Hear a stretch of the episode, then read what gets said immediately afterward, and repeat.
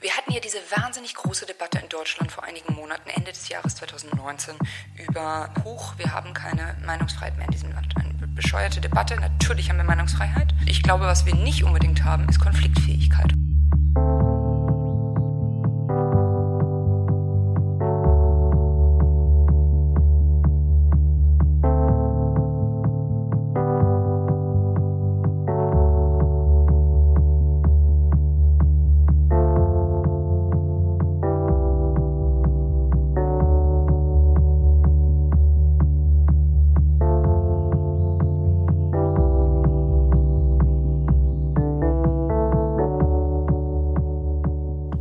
Und damit herzlich willkommen, liebe Hörerinnen und Hörer, und herzlich willkommen zu einer weiteren Ausgabe des Res Publica Podcast. Mein Name ist Paul Gäbler, ich bin der Host dieses Podcasts und in der heutigen Folge beschäftigen wir uns mit radikaler Höflichkeit. Funktioniert das denn überhaupt zusammen? Kann man gleichzeitig höflich, also tugendhaft, freundlich und dabei immer noch radikal sein? Ich kann euch so viel sagen, ja, man kann. Und erklären wird uns das gleich ausführlich Paulina Fröhlich, meine heutige Gesprächspartnerin. Paulina Fröhlich hat 2016 mit einigen Freunden zusammen die Initiative Kleiner 5 gegründet gegründet. Die findet ihr auch im Internet unter kleiner5.de. Sie haben auch ein Buch geschrieben. Das Buch heißt Sag was, radikal höflich gegen Rechtspopulismus argumentieren. Und ich glaube, da ist schon fast alles gesagt. Es geht also darum, wie schaffe ich es in einer Situation, wo zum Beispiel jemand einen, Rechts, äh, einen rechtsradikalen oder rechtspopulistischen Gedanken oder These raushaut, wie kann ich dort so argumentieren, dass die Chance immer noch besteht, dass ich denjenigen vielleicht sogar wieder auf meine Seite holen kann oder zumindest erstmal ins Gespräch einbinden kann. Ich glaube, viele kennen das vielleicht auch aus Erfahrung das kann sehr schnell kippen, es kann überemotional werden. Bei manchen kann es aber auch erstmal überhaupt nicht emotional sein. Man hat Angst erstmal, wie verhält man sich. Und wir lassen uns das gleich, wie gesagt, von Paulina ausführlich erklären, was es da auf sich hat. Die Website findet ihr natürlich in meinen Show Notes. Es gibt auch einen Film, der über diese Initiative gedreht wurde. Und das Buch, das im, äh, im Oettinger Verlag erschienen ist, das kann man natürlich auch immer noch zur Rate ziehen. Ich werde es mir auf jeden Fall bald bestellen und auch nochmal lesen, denn ähm, ich habe es ja, glaube ich, im Jahresrückblick auch schon erwähnt. Ich habe auch in meinem eigenen Familienkreis da Berührungen damit jetzt inzwischen bekommen. Also, dass man da mit ziemlich harten Statements ähm, dann konfrontiert wird und man weiß jetzt nicht so richtig, ähm, ja, haut mir jetzt die Nazi-Keule raus, ist das sonderlich sinnvoll? Wie kann man da vorgehen, dass man mit demjenigen einigermaßen entspannte Diskussion Diskussion führt und trotzdem noch das Gefühl hat, seinen eigenen Standpunkt dabei behauptet zu haben. Aber bevor wir dazu kommen, möchte ich noch ein paar Worte über meine letzte Folge verlieren. Die kam nämlich sehr gut an, sowohl in der Community selbst als aber auch bei Toby Davids äh, himself. Ich habe da vor allem jetzt das große Vergnügen, dass ich ein Porträt über Tobias Lewitz schreiben durfte im Tagesspiegel. Das wird hoffentlich in ein paar Tagen auch gedruckt. Da muss man immer vorsichtig sein, so mit Zeitangaben und äh, generell neige ich ja ein bisschen dazu, lieber mal schon zu früh eine Zeitangabe zu machen, be äh, bevor ich da wirklich konkrete Infos habe. Das äh, mache ich tatsächlich aber auch so ein bisschen, um mich selbst dann äh, dazu zu bringen, das dann aber auch durchzuziehen. Ähm, das ist ja auf jeden Fall fertig geschrieben, man war sehr zufrieden und es geht dann hoffentlich auch bald in den Druck. Muss mal gucken, in welcher Rubrik das dann landet, ob es jetzt im Sport selber ist oder vielleicht sogar ähm, dritte Seite, aber das will ich überhaupt nicht zu träumen wagen. Kann aber auch gut sein, dass es vielleicht im Elf-Freunde-Magazin erscheint. Also werdet ihr auf jeden Fall auch ähm, rechtzeitig informiert. Ansonsten bin ich wieder bei der Kultur untergekommen. Ich durfte jetzt wieder ein paar Sachen schreiben. Letztens hat man mich zu einer Pressekonferenz geschickt zum Jahr der Geige. Also jetzt nicht die mega krasse Veranstaltung, aber auch ähm, einfach wunderschönes Stückwerk. Und ich finde es ja immer ganz toll, wenn ich mich selber mal nicht bemühen muss, irgendein Thema rauszusuchen und was zu machen, sondern einfach irgendwo hingehen kann zur Veranstaltung und dann wird es da einfach, da muss ich einfach halt dann nur hin und schreiben und dann ist das Ding irgendwie durch. Das fühlt sich auch dann so richtig schön nach Job an. Und wenn man, ich sag mal, sich die Sachen selbst aussucht und behandelt, dann hat das ja auch nochmal so ein ganz ganz persönlichen Anschlag und man steckt ja noch, noch mehr Energie und noch mehr Arbeit da rein. Ich habe diesen Montag, also vor zwei Tagen, ich nehme diese Folge an einem Mittwoch auf, habe ich einen gewissen Klaus Lederer im Podcast gehabt, wie auch letztes Mal angekündigt, und möchte aber dieses Jahr zumindest ein bisschen mehr darauf achten, doch mal einen weiblichen, äh, männlichen 50-50 Anteil zu haben. Ich habe nämlich irgendwann mal den großen Fehler gemacht, dass ich, da, da, es war glaube ich ziemlich genau vor einem Jahr, da hatte ich so ein, da hatte ich dann ein halbes Jahr gepodcastet, habe einmal so geguckt, na, wie war denn jetzt der Anteil? Und ich habe da überhaupt nicht drauf geachtet äh, und habe gemerkt, krass, ich habe einen 50-50 Männer-Frauen-Anteil. Und habe mich da halt so irre selbst gelobt und auf die Schulter geklopft, dass ich dann einfach dachte, na, easy peasy, das läuft offensichtlich. Und bam, was ist passiert im Jahr 2019? Ich hatte einen Männeranteil von, ich glaube, 70 Prozent oder sowas, bis etwas, irgendwas in die Richtung. War nicht voll die Katastrophe, aber ähm, man merkt mal wieder, wie schnell das geht. Und ich merke das ja auch ähm, in meiner Arbeit als Redakteur für Jung und Naiv. Wenn man wirklich paritätisch 50-50 arbeiten möchte, muss man einfach sich das wirklich bewusst vornehmen, man muss sich da permanent äh, selbst auf die Finger hauen. Und das funktioniert, das passiert einfach so schnell, dass man äh, mehr Männer hat als Frauen. Und obwohl man das nicht möchte, obwohl man aktiv dagegen steuert, ähm, allein schon, wenn ich mir jetzt einfach äh, Parteipromis angucke, ne, da ist die CDU natürlich so mit die schlimmsten, die AfD natürlich ähm, noch viel schlimmer. Ähm, schwupps hast du auf einmal ähm, ja, einen Männeranteil von 70, 80 Prozent, das geht sehr schnell. Und ähm, man muss halt einfach sich da Mühe geben, man muss dann auch mehr in die Recherche gehen und auch das bewusst sagen, nee, ich nehme jetzt diesen Interviewgast nicht, weil der ein Mann ist, das ist für den Interviewgast dann selber auch irgendwie doof, weil der kann ja nun mal nichts dafür, aber ähm, da sind wir alle irgendwie gefragt als ähm, als Öffentlichkeit, als ähm, oder auch als, als Medienschaffende, dass wir uns da wirklich drum bemühen und das Thema angehen. Deswegen habe ich jetzt mich entschieden, obwohl ich das Interview ja schon am Montag aufgenommen habe mit Klaus Lederer, das ist aber wirklich genau, wirklich total zeitlos. Also ich kann das jetzt auch noch in einer Woche oder in zwei Wochen veröffentlichen. Da ist jetzt nichts Aktuelles drin. Beziehungsweise die aktuellen Sachen, die kriege ich glücklicherweise beim Tagesspiegel auch in den Kulturteil unter als Interview. Das ist zumindest geplant und es soll auch am Freitag wo dann gedruckt werden. Freue ich mich natürlich sehr drüber. Mit Klaus Lederer habe ich geredet, ein bisschen über, generell über Musik, also vor allem halt musikalische Frühförderung. Wie schaffen wir das, dass Musik so ein bisschen aus diesem Elfenbeinturm rauskommt oder gerade klassische Musik, ne, das erlebe ich ja immer, dass man, wenn man sagt, man macht klassische Musik, ist so, ist so Spießer, Bürgerkrams und sowas. Es ist in vielen Teilen auch richtig, das Klischee stimmt natürlich auch, aber ich hoffe ja immer so ein bisschen darauf, dass wir es irgendwann mal schaffen, dass das einfach wieder Teil oder wieder was für alle wird. Und da sind ja viele Probleme, wo man ansetzen kann. Da haben wir erstmal den klassischen Habitus, also wer jetzt nochmal aus einem ja, proletarischen Umfeld kommt, der fühlt sich aber schon von der ganzen Sprache, von der Gestik, der, dieser gehobenen äh, Spießerschicht so ein bisschen abgeturnt und möchte da nicht hin. Wir haben über Clubkultur gesprochen, wir haben aber auch ein bisschen über Drogen gesprochen. Das ist natürlich bei linken Politikern immer äh, angenehmer, als wenn man jetzt so mit rechten Hardlinern redet, die halt sagen, nee, das ist generell böse und man nimmt einfach gar keine Drogen und das ist halt der Way. Da hat, ist er zum Glück ein bisschen anders drauf. War ein cooles Gespräch, kommt dann aber erst in zwei Wochen, also müssen wir uns auch ein bisschen gedulden, was das angeht. Und äh, wer aber schon mal ein bisschen wissen möchte, worum es da so geht, der kann natürlich gerne sich den Tagesspiegel kaufen oder das auch online einsehen. Der Tagesspiegel ähm, hat ja zurzeit immer noch keine Paywall. Das heißt, alles, was im Blatt landet, landet auch online und kann einfach eingesehen werden. Das wird sich vermutlich irgendwann mal ändern, ist zumindest angekündigt. Also, liebe Leute, nutzt die Zeit noch aus und lest den Tagesspiegel online fast komplett, naja, komplett alles gratis. Ich glaube, es gibt ein paar Sachen, die werden dann auch nicht online gestellt, aber das ist ähm, immer noch eher die Ausnahme. Ich habe ansonsten noch eine, eine Idee, die ich gerne auch noch verkünden möchte, denn ich habe ein äh, neues Thema gefunden und das hat auch mit dem Tagesspiegel zu tun. Ich sitze nämlich gerade an einer Recherche dran. Es ist eine historische Recherche, also auch für mich ein ganz, ganz neues Feld. Ich rekonstruiere gerade den Fall eines deutschen Flüchtlings, der 1933 von Deutschland aus in die USA abgehauen ist und äh, so wie die Sachlage wohl ist, über ein, ähm, also als schwarzer Passagier auf einem, auf einem Boot ist er in die USA äh, emigriert ist dann dort allerdings in einen, ähm, also war in einen Hafenarbeiteraufstand verwickelt, da hat er wohl irgendwie mitgearbeitet oder hat irgendwie Suppe ausgeteilt.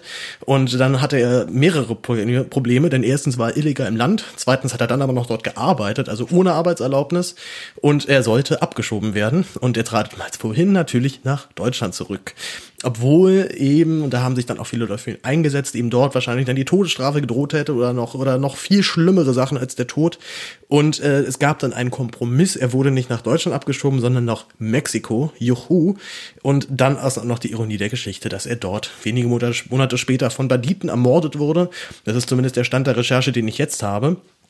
Die Rechercheabteilung des Tagesspiegels ist da aber sehr spannend und sehr erwähnenswert, denn das sind wirklich einfach nur Leute, die sitzen den ganzen Tag nur im Büro und haben äh, Skills, wie finde ich Sachen. Also die haben natürlich erstmal die Zugänge zu sämtlichen Online-Archiven, die es so gibt, ähm, die ich dann nicht habe. Da können sie dann nachgucken. Die New York Times zum Beispiel hat ihre kompletten Artikel, ich glaube bis zur Gründung der Zeitung Anfang des 20. Jahrhunderts runter, haben sie einfach komplett digital eingescannt. Das heißt, du kannst da alle Artikel lesen, die jemals in dieser Zeitung geschrieben wurden. Das ist eine irre Recherche, also ein irre Recherchetool.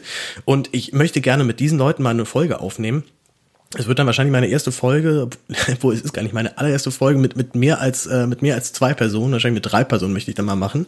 Ähm, da haben wir auch dann einen, einen Mann und eine Frau und dann sollen die mal ein bisschen von ihrer Arbeit erzählen, auch so ein bisschen von vielleicht skurrilen Recherchen, natürlich auch so ein bisschen wie die vorgehen. Also ich ich habe den irgendwann angeschrieben, hier bla bla, das ist meine Idee und das das bräuchte ich dafür und dann kam wie so ein vier fünf Tage später so ein, äh, ein Schwall an Informationen, wo ich dachte, wie habt ihr das rausgekriegt? Und das waren alles Sachen, die halt frei im Netz verfügbar sind ich finde auch nochmal sehr spannend, auch gerade sich ähm, anzugucken, was hätte auch dem, mit dem Journalismus passiert ist. Ne? Also diese ganzen Sachen, die die da gefunden haben, das war halt für die irgendwie so ein Vormittag Arbeit.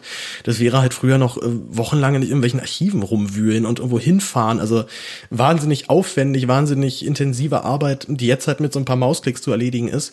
Und natürlich auch dafür sorgt, dass ähm, der Zugang zu Quellen, zu journalistischen Arbeiten natürlich viel, viel, ähm, viel, also extrem gesunken ist und das jetzt auch eben halt dann so einem ähm, nicht, ähm, nicht fertig studierten Trottel wie mir ermöglicht, einen Podcast zu machen und zumindest äh, so tun, als würde ich journalistisch arbeiten. Ähm, da bin ich auf jeden Fall sehr gespannt. Das wird sich wahrscheinlich aber noch dann eher dann so um, wie gesagt, in so einem Monat halt dann drehen. Kann ich aber schon mal, wie gesagt, ankündigen, wird, glaube ich, eine gute Folge. So, was habe ich mir noch aufgeschrieben? Die Zweifach-Nerds, jawohl. Ähm, mein kleiner Rage von der letzten Woche hat äh, tatsächlich was gebracht denn äh, ich habe mit Johannes nochmal gequatscht und er meinen, ja, natürlich, und wir machen das jetzt. Und äh, juhu, ich mache keine Folge alleine. Das ist, ähm, also wir machen kein Einfach-Nerds, sondern wieder Zweifach-Nerds. Das ist super. Wir haben auch schon einen Termin, wann wir aufnehmen. Und das Thema steht auch und äh, wir haben auch schon das nächste Thema am Start. Also wir sind jetzt wieder voll dabei. Das kann ich äh, hier mit äh, hundertprozentiger Sicherheit, da stehe ich mit meinem guten Namen für, jetzt auch ähm, nochmal in den Äther blasen. Freue ich mich total drauf. Wir nehmen am ersten, zweiten zumindest mindestens eine Folge auf. Mein Ziel ist eigentlich direkt zwei aufzunehmen, dass wir dann zumindest ein bisschen entspannter einfach da rangehen können und direkt dann einfach zwei Folgen äh, im besten Fall in, im, im Lauf von ein bis zwei Monaten einfach dann raushauen. Dann haben wir auch so ein bisschen Luft und müssen nicht direkt wieder eine Folge machen. Äh, ich habe habe ja schon gesagt, ne, diese Zweifach-Nerds, das ist irre viel Arbeit. Also allein schon die Idee muss da sein, dann muss man Songs raussuchen. Man muss sich, also man muss sich vorbereiten. Das ist ein wahnsinniger Aufwand, den diese Folgen machen. Und äh, so kam es halt auch ein bisschen dazu, dass jetzt das ganze Ding so ein bisschen schleifen, so ein bisschen schleifen war. Nee, wie sagt man in dem Fall? Aber ihr wisst, glaube ich, was ich meine. Und ähm, wie gesagt, das, die Zeit des Wartens ist vorbei. Es gibt wieder Zweifach-Nerds und es gibt sie auch mit Johannes und da freue ich mich ganz doll drauf. Nächsten, äh, genau, nächsten Monat machen wir auf jeden Fall dann äh, eine Folge und es geht über Deadmaus.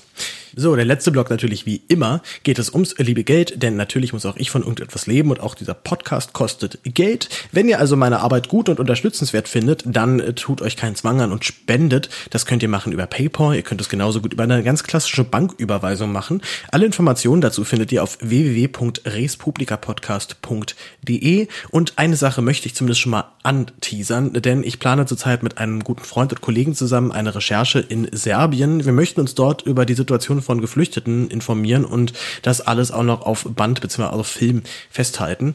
Diese ganze Situation in Serbien ist sehr verworren und vor allem auch sehr deprimierend, denn die dortigen Flüchtlinge, die können zurzeit weder vor noch zurück und das schlimmste Schicksal trifft zurzeit die nicht registrierten Flüchtlinge.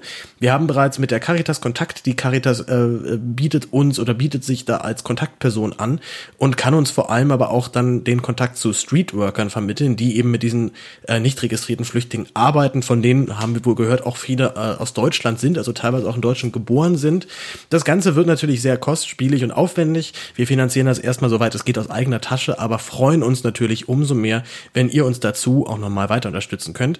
Das Ganze wird aber nochmal in einer extra Folge, in einem extra Aufruf nochmal gesondert behandelt, soweit wir dann da wirklich konkret festlegen können, wir fliegen jetzt dahin und machen das. Sieht zurzeit aber sehr gut aus. Wie gesagt, das findet ihr alles unter www.respublikapodcast.de. Folgt meinem Podcast auf Twitter, folgt meinem Podcast Podcast bei Instagram.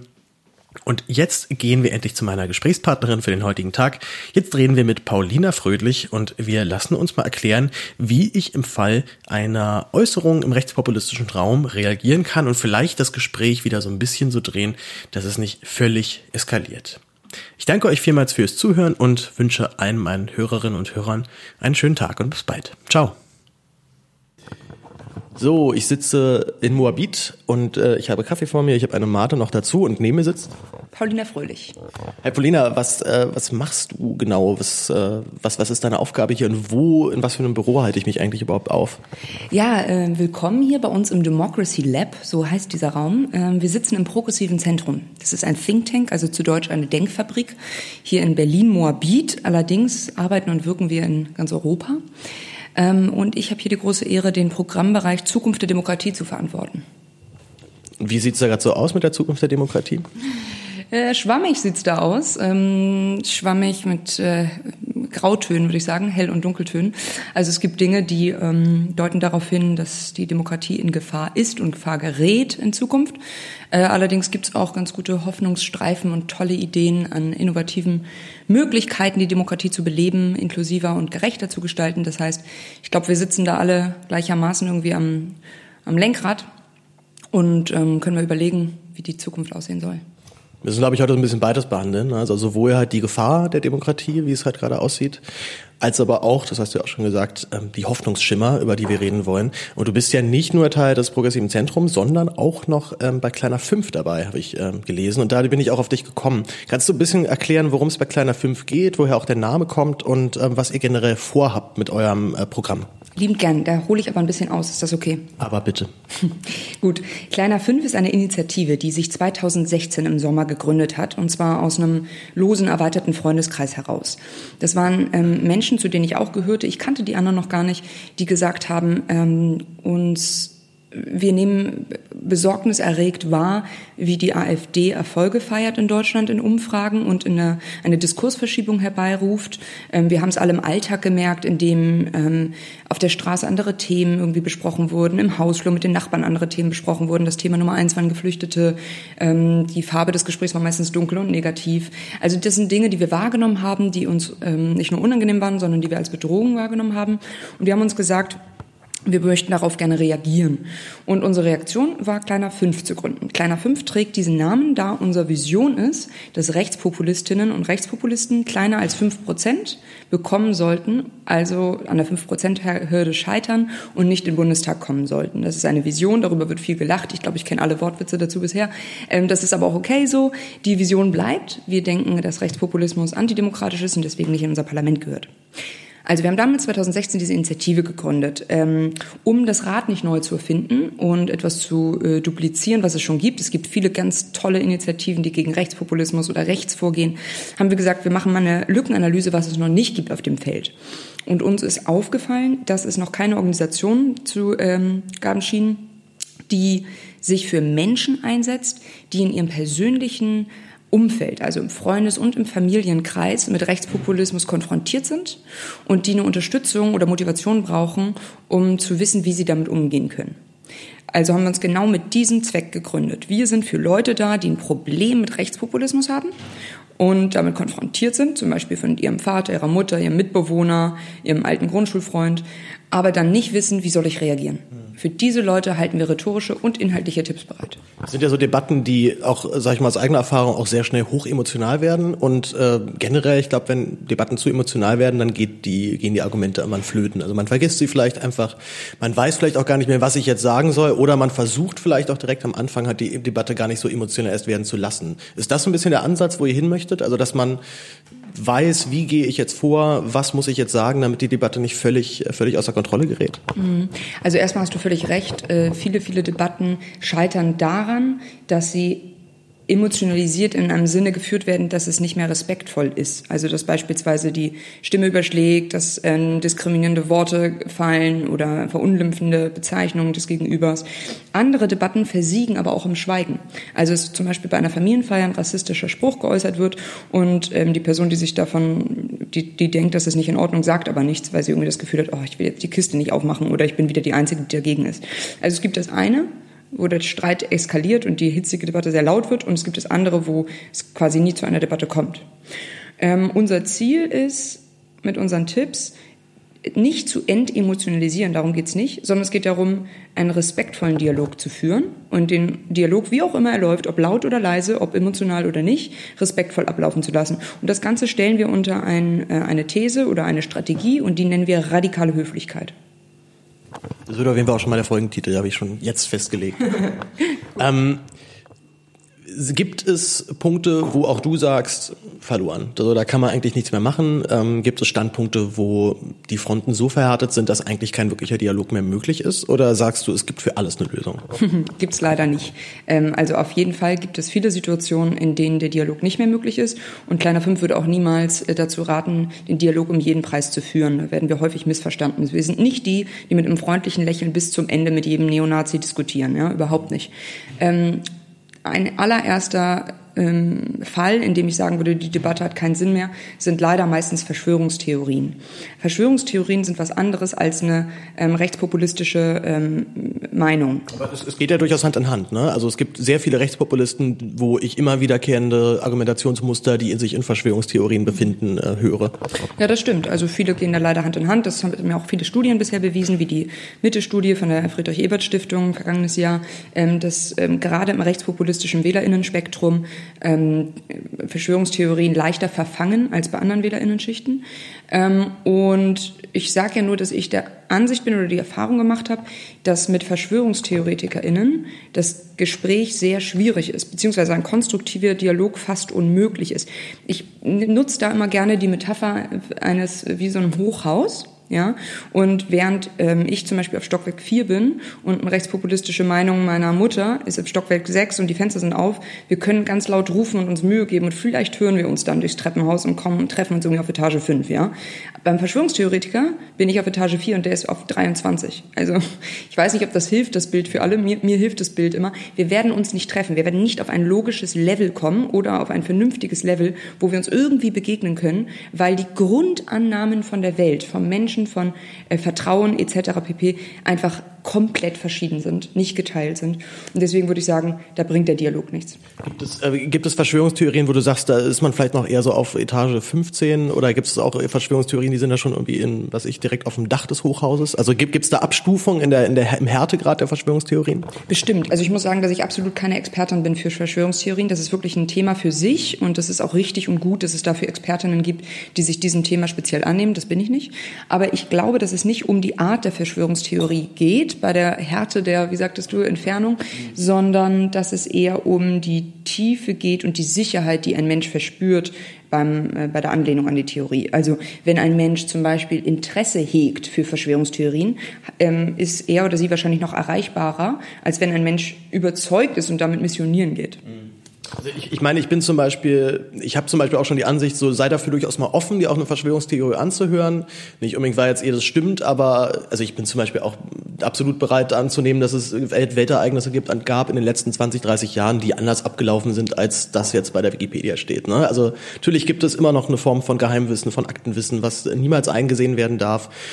Es wird natürlich auch wieder auch immer genähert, wenn dann zum Beispiel Akten geschwärzt werden, Akten nicht ausgegeben werden. Also was ich, NSU-Prozess zum Beispiel, bin ich mir ganz sicher, dass es da anderes, dass da Sachen anders abgelaufen sind, als wir sie jetzt allgemein erfahren. Aber ich bin zumindest immer noch immer so weit, so weit drauf zu sagen, ey, solange ich aber keinen Beleg dafür habe, bleibt es halt vielleicht eine interessante Theorie, die man sich auch mal angucken kann, aber lass es dir nicht so weit zu Kopf steigen, dass es halt schon dein Denken einnimmt. Hast du, hast du einen Erklärungsansatz dafür, was bei Menschen passiert, die sich so weit in eine Verschwörungstheorie reinknien, dass sie sagen, nein, das ist so, das weiß ich jetzt, und wenn du das nicht glaubst, dann bist du einfach nur naiv? Du hast ja schon gesagt, du bist da keine Expertin für, aber. Mhm. Also äh, ich gehe doch mal einen Schritt zurück. Was mir gerade aufgefallen ist, wenn du gesprochen hast, ist, dass du erstens einordnest also du sagst, ich, du kannst dir vorstellen, dass dies und jenes passiert. However, dazu ziehst du eine logische Wand zu anderen Dingen im Leben. Das ist, glaube ich, schon mal eine Sache, die VerschwörungstheoretikerInnen Überzeugte nicht tun. Ja, für die ist es ein gesamtheitliches Bild, ein gesamtheitlicher Erklärungsansatz. Und das Zweite, was mir aufgefallen ist, du wertest keine Menschengruppe ab. Also wenn eine Verschwörungstheorie dahingehend ausgelegt ist, dass sie eine gesamte Menschengruppe, wie häufig ähm, Menschen jüdischen Glaubens zum Beispiel, abwertet und ähm, komplett in eine absurde, in eine absurde Schublade steckt, mm, dann ist eine zweite Problematik, die da vorliegt. Ne? Und diese beiden Sachen sind schon mal gerade nicht passiert. Also deswegen würde ich irgendwie so sagen, okay, cool. Ich klopfe mal kurz auf die Schulter dafür. Yay. Ähm, was hast du mich gefragt, ob man damit... Ja, was, was ist so dein, dein, dein Erklärmuster dafür, dass Menschen so eine Verschwörungstheorien abdrehen? Also ich habe ich hab häufig die Erfahrung gemacht, das hat viel auch tatsächlich mit einer persönlichen Kränkung zu tun, die in der Biografie immer vorgefallen ist. Mhm. Ich glaube, da kann man nochmal sehr tief dann in die Psyche reingucken, aber das war dann so mein, mein Erklärmuster von, also ich sag mal, Leute, die immer so ein bisschen zu kurz gekommen sind im Leben oder zumindest das Gefühl hatten, sie wären zu kurz gekommen. Gar nicht mal unbedingt, dass es direkt so erklärbar ist, ähm, und ich bin, habe sowieso immer, bin, das ist so eine Grundüberzeugung von mir, du kannst fast jede Richtung, in die ein Mensch politisch geht, in der eigenen Biografie ganz gut erklären. Das heißt nicht sofort, dass man es damit, damit entschuldigt, aber zumindest einen Erkläransatz mhm. zu finden, das ist immer ganz gut, erstmal um die gegenüberliegende Seite zu verstehen. Gerade wenn man versuchen möchte, da ein bisschen ranzukommen. Stimmt. Also wäre es jetzt zwei Uhr nachts und wir würden Bier trinken und in meiner Küche sitzen, dann würde ich mich voll einlassen auf diese Küchenpsychologie und hätte mega Lust, da mit dir zu philosophieren. Es ist leider aber 11 Uhr mittags. Es ist 11 Uhr und wir sitzen in meinem Büro. Also ich glaube, ich kann das noch nicht, äh, aber wir treffen uns vielleicht nochmal und machen das. Ähm, ich glaube, ich traue mich jetzt trotzdem mit halbem Fuß in, die, in, in diese Küchenpsychologie rein. Also was ich bisher erlebt habe bei denjenigen, mit denen ich gesprochen habe, ist tatsächlich eine Ich bin noch nicht blöd Haltung. Also irgendwie muss da eine Art von jemand hat ihm oder ihr vielleicht mal vorgeworfen, hardcore, dass er oder sie doof ist. Ähm, weiß ich nicht. Also ich, ich erlebe dann oft bei den Leuten dieses, ja, ich habe das schon verstanden, wie, da, wie das hier läuft. Und es ist eine hardcore ähm, vereinfachter Lösungsansatz oder Erklärungsansatz vielmehr der sagt, es gibt ganz klar Mächtige und Unmächtige. Das hat fast jede Verschwörungstheorie irgendwie gemein. Und die Mächtigen haben etwas im Hintergrund entschieden und durchgezogen. Und ich gehöre zu den Unmächtigen, aber zu den einigen wenigen, die es erkannt haben. Und das macht mich wiederum mächtig, weil ich die, die, das Wissen darüber habe. Ich habe es durchschaut.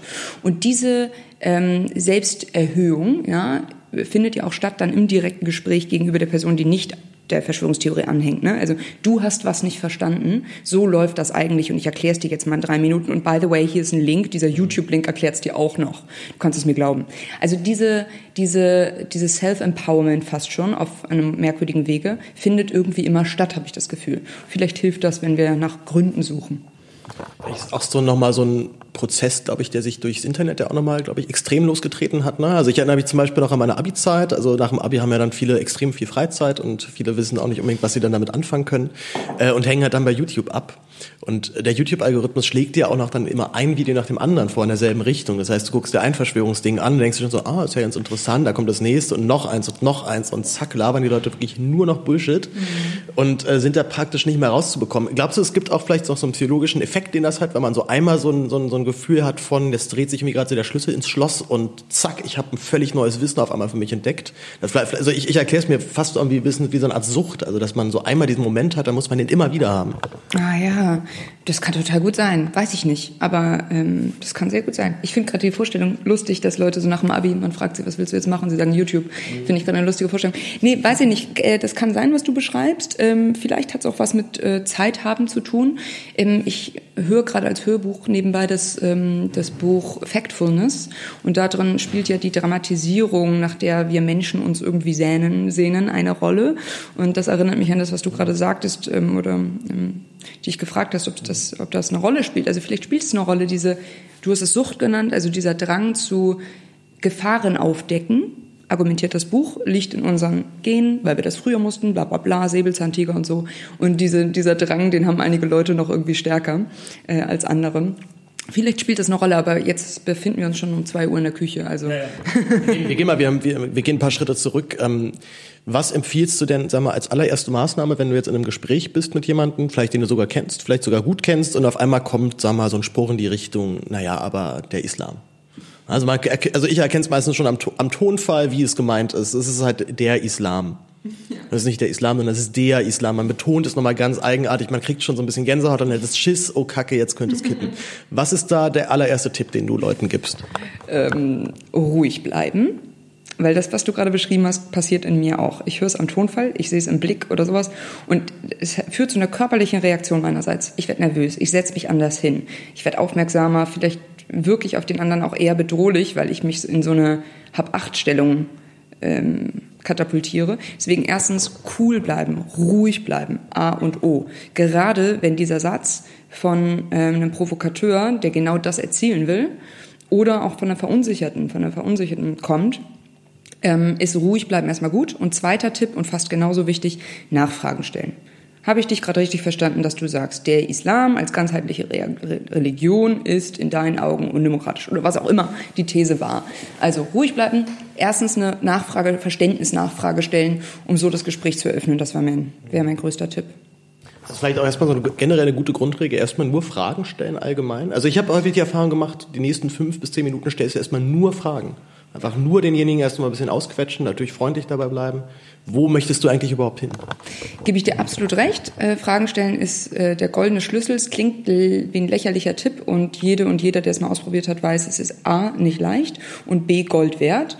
Ähm, und um noch ein bisschen präziser zu werden mit diesem, mit diesem Tipp, ähm, ich habe festgestellt, dass die Frage nach dem Zeitpunkt ähm, sinnvoller ist als die Warum-Frage. Also zum Beispiel, seit wann fühlst du dich so? Oder seit wann glaubst du das? Glaubst du das schon immer so? Oder geht es dir seit einem Jahr erst so?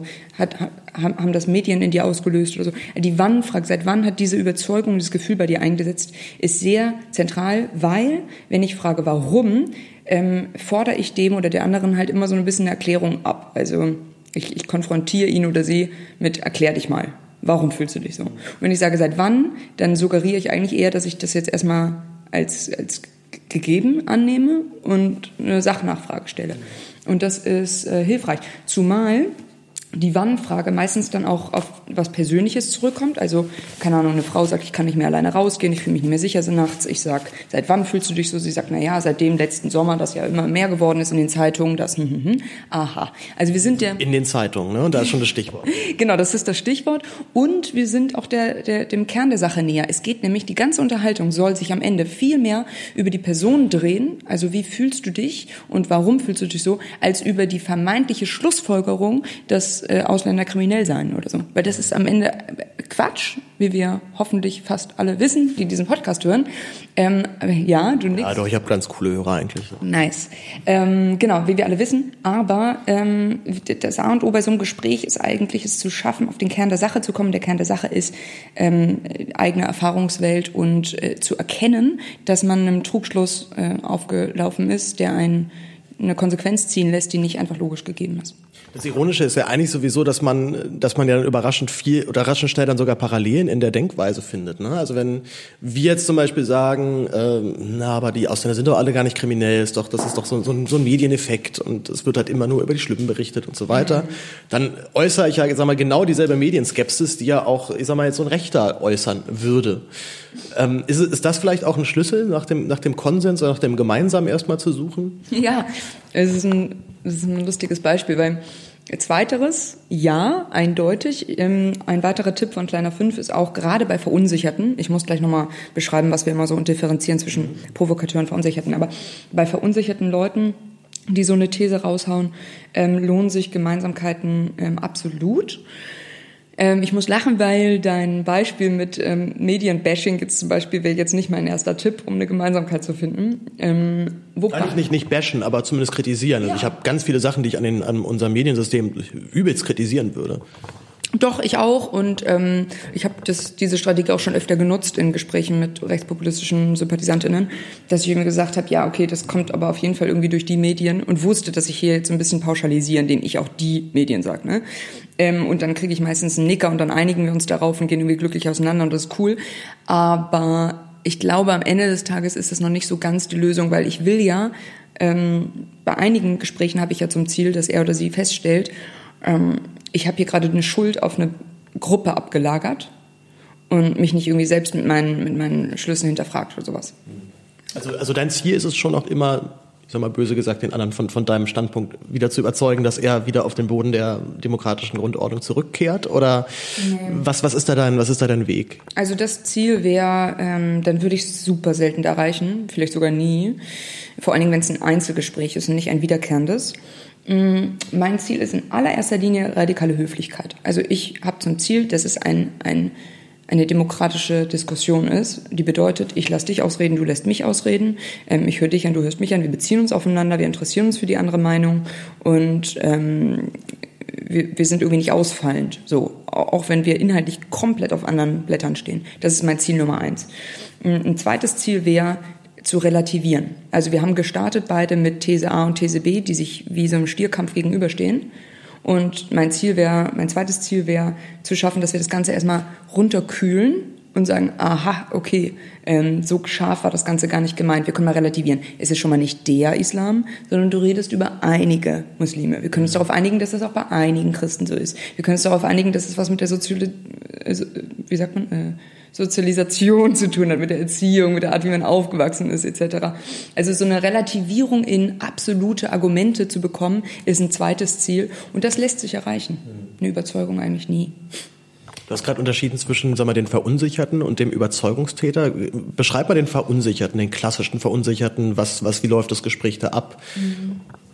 Ähm, okay, ich beschreibe die jetzt mal. Ähm anhand eines Spiels, das wir online haben. Das heißt, das Spiel der radikalen Höflichkeit. Da haben wir so Typen online gestellt, mit denen man sich mal äh, im, im Spiel äh, auseinandersetzen kann. Also die Verunsicherte, da ist, glaube ich, ich weiß nicht mehr, wie sie heißt, Angelika. Angelika sitzt in der Büroküche. Man arbeitet schon seit fünf, sechs Jahren mit ihr zusammen. Ist eine nette Kollegin, mit der man sich gut versteht. Ähm, ist jetzt nicht die beste Freundin, aber die ist völlig okay aus der Buchhaltung, so alles klar. Äh, Aus der Buchhaltung. Genau. Man sitzt zusammen, also in der Büroküche, es ist Montag ähm, und das Thema bei dem Café ist der Tatort vom letzten Sonntag, vom Abend davor, bei denen haben alle geguckt. Und das Thema des Tatorts war ein Asylbewerberheim, das gebaut wird in der Ecke und äh, darum dreht sich ein Krimi. Und das äh, Gespräch entwickelt sich irgendwie so über ähm, den Wahrheitsgehalt und die Realität dieses, äh, dieses Szenarios. Und Angelika droppt irgendwann so, ja, sie hätte ja auch das Gefühl, dass man das nicht mehr, also dass das alles nicht so sicher ist, weil bei ihr in der Gegend wurde sowas ja auch gebaut und sie fühlt sich jetzt ehrlich gesagt nicht mehr so sicher mit ihren Kindern, aber sie hat auch Angst, sowas gleich zu sagen, weil sonst wird sie ja gleich in die rechte Ecke gestellt. Das ist eine Verunsicherte so. Die ist keine Überzeugungstäterin im rassistischen Sinne oder im, im AfD-Sinne, aber die ist anfällig für rechtspopulistische ähm, Thesen und äh, vermeintliche Logiken und ähm, wiederholt sowas mal vorsichtig. Ähm, und das wäre eine Verunsicherte. Das wäre vor allem so eine klassische Verunsicherte, die dann äh, kippen könnte. Ne? Also ich war mal an einem Punkt gebe ich ihr recht, nämlich das, das in die rechte Ecke gestellt. Das ist mir irgendwann irre auf den Sack gegangen. Äh, zumal ich eben halt genau in bei solchen Fällen genau weiß, ey, wenn, wenn die jetzt äh, von, also ich sag mal, wenn da eben halt nicht jemand mit radikaler, sondern mit unglaublicher asozialer Höflichkeit da, oder noch nicht mal Höflichkeit daran geht, äh, mit, mit, mit höflicher Radikalität daran, wie auch immer, äh, der halt irgendwie dann, dann so, so irgendwie sagt, was soll denn das? Und du bist ja, bist ja Nazi, was, ist, wählst jetzt AfD oder was? Dann wählt die wahrscheinlich in einem Jahr noch auch AfD, ne? Also einfach genau, weil sie sich ja in allem bestätigt fühlt, was sie angenommen hat. Genau. Also, wenn man auf verunsicherte, krawallig reagiert, ja, und ein einfach irgendwie sagt, sag mal, Angelika, hackt's. Du bist ja völlig bescheuert. Jetzt laberst du den auch noch irgendwie nach dem Mund. Ganz ehrlich, von dir hätte ich gedacht, dass du es besser kannst. So eine Reaktion, ciao. Angelika wird nie wieder ihre Meinung in der Büroküche sagen, wird sich auch nicht an mich wenden mit ihrer politischen Unsicherheit und sonst was und äh, wird sich abwenden. Und, und, und, und, und heult sich dann beim AfD-Stammtisch aus. Ganz genau. So, so kann es sehr wahrscheinlich kommen. Deswegen raten wir da ja ganz klar zur radikalen Höflichkeit, zum Nachfragen stellen, zum privaten Gespräch adieu. Das bedeutet nicht vor allen Leuten in der Büroküche unbedingt reagieren. Wenn ja, dann mit Ich-Botschaften. Also zum Beispiel in der Büroküche gleich noch sagen, ich habe den Tatort auch gesehen oder ich habe den Tatort nicht gesehen, ähm, aber ich sehe das ein bisschen anders, ich habe da andere Erfahrungen gemacht. Irgendwie nur erstmal zeigen, es gibt eine alternative Meinung, das Ganze ruhig und höflich. Und dann vielleicht in der nächsten Pause auf die Dame zugehen und sagen, hey, wollen wir mal einen Kaffee trinken gehen oder einmal ins Haus gehen? Ich habe was auf dem Herzen, was du da vorhin gesagt hast, hat mich irgendwie mitgenommen oder ich wollte mit dir da mal drüber sprechen, wo das herkommt, weil so habe ich dich noch nicht erlebt. Also ein Zweiergespräch ohne Publikum bietet sich an und da gibt es einfach ein sehr sehr viel höhere Chance, dass das Gespräch zu einem Erfolg führt. Und mit Erfolg meine ich, Angelika heult sich nicht beim AfD-Stand aus, sondern sieht dich als Gesprächspartnerin, der sie sich anvertrauen kann und erlebt dich als demokratischen Gesprächspartner. Ist die AfD dann da auch denn der demokratische Gesprächspartner? Ne? Also wenn sie dann da hingeht und sich beim am Stammtisch dann da hinsetzt und sagt, oh, ich kann ja nichts mehr sagen, ist ja auch eine Form von, von demokratischer Teilhabe, die dort äh, abgeliefert wird. Aber was, ähm, was, was ist die Gefahr vor allem? Naja, ähm, die Gefahr ist ganz klar. Also in meinen Augen ist die AfD eine antidemokratische Partei. Ähm, sie ist eine, das liegt daran, dass sie antipluralistisch ist. Sie ähm, erkennt keine Vielfalt an, weder Meinungsvielfalt noch irgendwelche kulturellen Vielfalten. Für die AfD gibt es nur eine Dichotomie. Ja, also eine, eine Zweilebigkeit. Es gibt nur ein Wir und Sie, es gibt ein richtig und falsch, es gibt ein Wahr und ein Unwahr, es gibt ein patriotisch und ein Volksverrätertum, es gibt eine, eine zweigeteilte Welt.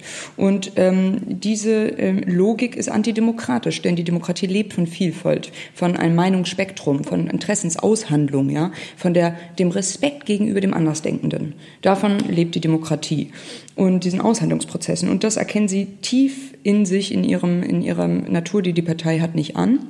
Und deswegen ist sie für mich antidemokratisch. Wenn eine Angelika, die eigentlich eine nette Kollegin ist in der Büroküche, ja, äh, wenn die plötzlich dahin geht und denen ihre Stimme gibt, dann ist, dann liegt die Gefahr auf der Hand.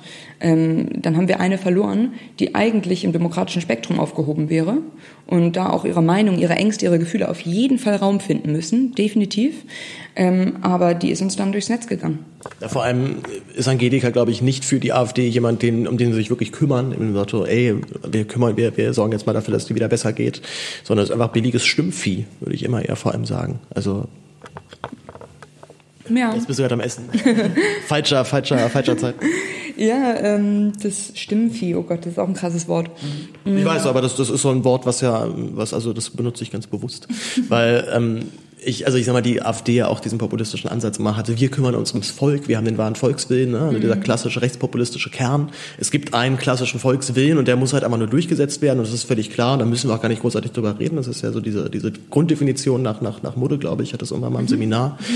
Ähm, und äh, das aber wiederum ja ganz schnell vergessen ist, soweit dann irgendwann mal die solche Parteien in Machtposition sind. Also dann geht's halt eben doch halt nur um die eigenen Interessen. So, wir haben es wunderbar bei der FPÖ gesehen mit, mit, äh, mit, mit Strache, der dem es letztendlich völlig scheißegal war, was jetzt eigentlich das Volk will, sondern letztendlich eigentlich nur wichtig war, was er will. Und wenn es halt dann darum geht, dass er 3000 Euro für Candy Crash jeden Monat ausgeben darf, weil ihm das die Parteispesen mal ermöglichen. Das war auf jeden Fall, glaube ich, meine Lieblingsmeldung der letzten, der letzten Monate. Da gebe ich dir recht. Allerdings ähm, würde ich nochmal den Gedanken aufwerfen, dass wir vorsichtig sein müssen mit der Argumentation, ähm, die kümmern sich ja gar nicht um euch. Ich glaube, es gibt eine Gruppe, um die sie sich quasi tatsächlich kümmern. Und das erleben die Menschen auch. Gerade in ländlichen Gebieten, in strukturschwachen Gebieten sind sie nicht umsonst zu einer, äh, in Anführungsstrichen, Kümmererpartei aufgestiegen, weil sie präsent sind, weil sie vor Ort sind. Sie äh, scheren sich, ähm, es ist zu beobachten, vor allen Dingen gerade um so ehrenamtliche Strukturen im ähm, Sportbereich zum Beispiel, Freiwillige Feuerwehr, gerne auch mal unter Polizeigewerkschaften oder all sowas. Also in solchen Strukturen sind sie gut und gerne unterwegs, sind da, hören zu, ob sie jetzt tatsächlich was bewegen für die Infrastruktur oder im Dorf oder so, das steht auf einem anderen Blatt, aber sie sind irgendwie da und sie setzen sich auch für die Interessen einer bestimmten Gruppe ein. Also de, der weißen deutschen klassischen Familie kann sogar sein, dass die AfD sich für die explizit einsetzt, ja. Deswegen würde ich gar nicht argumentieren wollen, die sind in Wirklichkeit gar nicht für euch da. Aber ähm, viel wichtiger ist ja, dass wir deutlich machen, dass sie eben nicht demokratisch sind, nicht für alle da sind. Also wenn die CDU gewählt ist und die SPD und die große Koalition bilden, dann können sie nicht nur Klientelpolitik machen. Sie müssen Politik machen für, ähm, für die gesamte Bevölkerung. Sie müssen auf Minderheiten achten und sie mit einbeziehen. Sie müssen von der Opposition genatscht sein, ähm, auf andere WählerInnengruppen zu achten etc. pp. Und das ist ein Verständnis wiederum von Politik und von Demokratie, das die AfD nicht teilt. Das ist die Gefahr. Und eigentlich muss da drin die Empörung liegen oder die, die das Ärgernis liegen, dass wir in Menschen entfachen müssen, um die AfD nicht zu wählen. Weil wenn wir zum Beispiel nur argumentieren, die sind eigentlich gar nicht für da, kann es sein, dass uns die AfD vom Gegenteil beweist und letztendlich für die deutschen Patrioten da ist.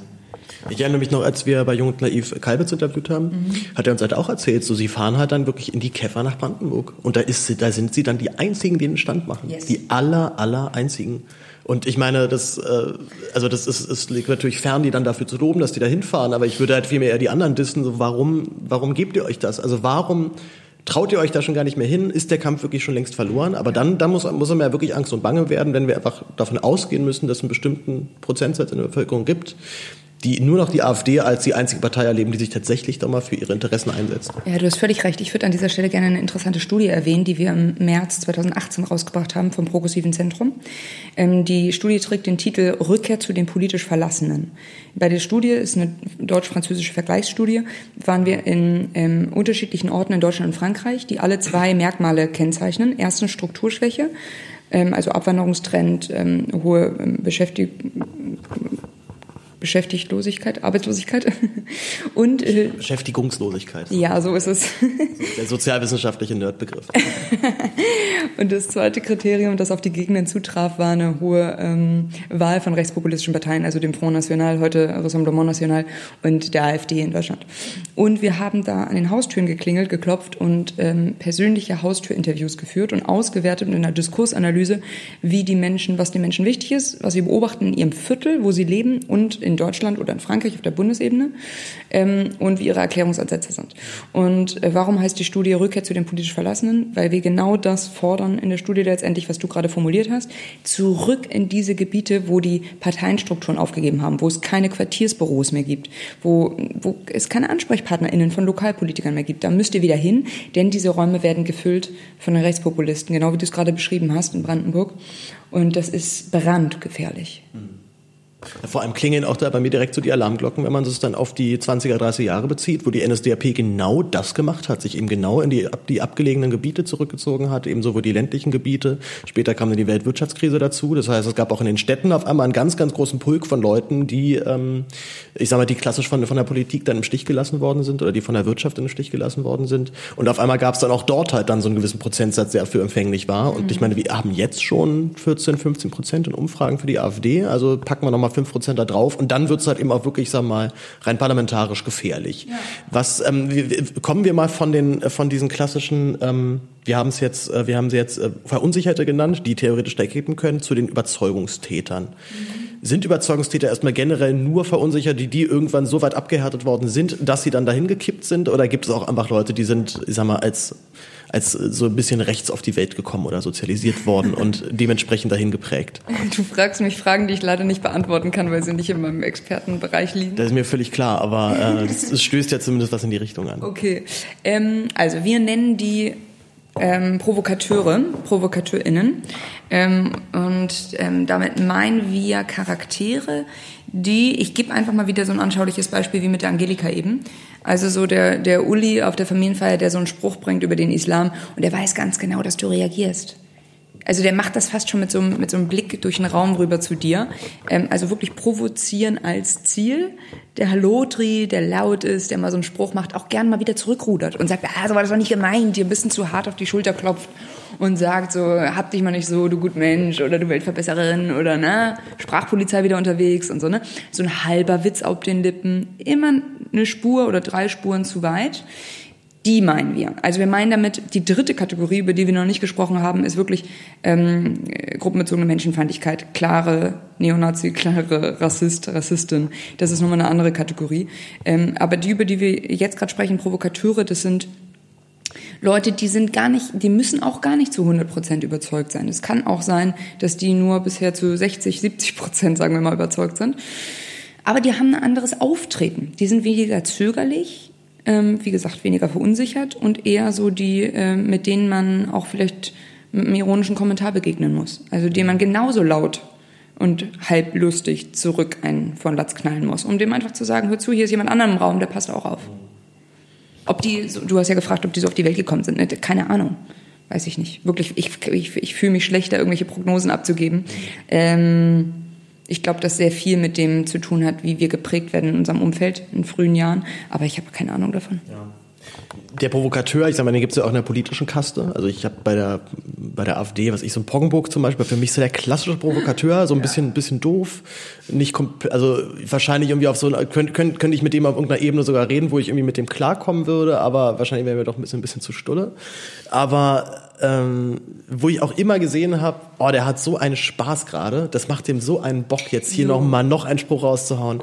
Und wir hatten ja auch, ich sag mal, von 2013 bis 2017, also genau die Zeit, wo die AfD dann richtig groß wurde, genau diesen Medieneffekt permanent und immer wieder die äh, AfD haut einen raus und die Medien echauffieren sich. Ist ja unglaublich. Wie kann man sowas sagen? Und der nächste Politiker sagt auch nochmal, das geht gar nicht. Also das ist ja total demokratiefeindlich. Mhm.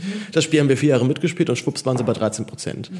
Ähm, was hätten wir in diesen Jahren anders machen müssen? Hätten wir da lockerer reagieren müssen? Hätten wir noch härter reagieren müssen? Was, was sagst du? Ich, ich weiß, ich stelle dir dann so, so fiese Fragen, auf die du natürlich nicht die hundertprozentige Antwort geben kannst, ist mir völlig klar. Aber ähm, was wäre ein Mittel gewesen, um, ich sag mal, entspannter auf diesen aufkeimenden Rassismus zu reagieren, falls man das überhaupt kann? Mhm.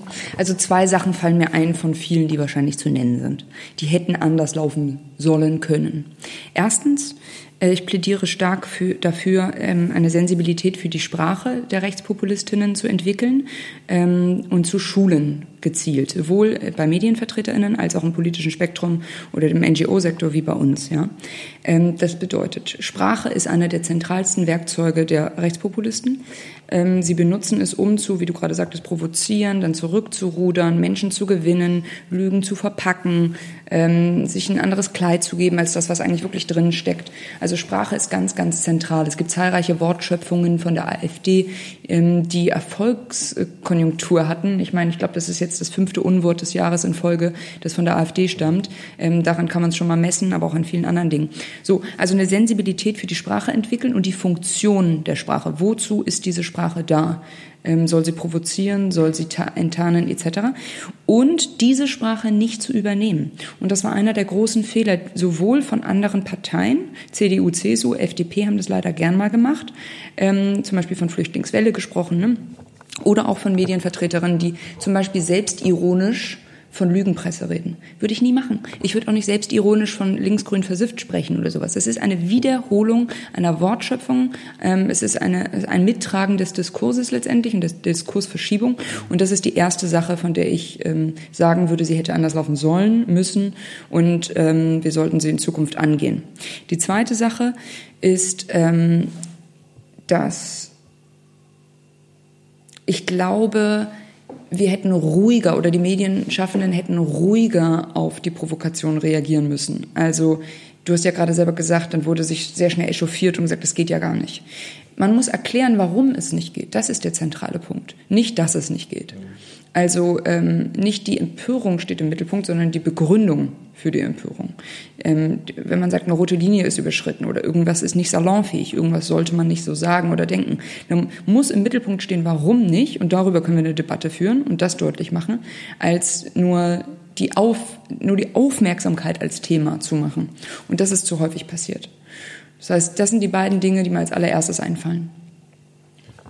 Gehen wir nochmal zurück. Wir haben den Provokateur jetzt genannt, wo du sagst, da kann man noch mit so einer etwas cooleren Art doch vielleicht einfach drauf kontern und dann hoffen, dass man ihn da vielleicht damit wieder so ein bisschen zur Raison bringt ich sag mal, angenommen, das gelingt, das geht ja auch so ein bisschen auch einher mit dem, was du über die Medien gesagt hast. Ne? Also wir erklären doch mal, warum der Spruch eigentlich nicht geht. Ne? Wir drücken ihm erstmal vielleicht einen Kessenspruch zurück, mhm. dann kommen wir ins Gespräch und ich erkläre ihm ganz in Ruhe, warum es ich äh, vegan verschwult ein blödes Wort ist. Mhm. Obwohl, obwohl das Wort zum Beispiel benutze ich tatsächlich selber manchmal privat, weil ich es einfach so bescheuert finde, dass ich es wieder witzig finde.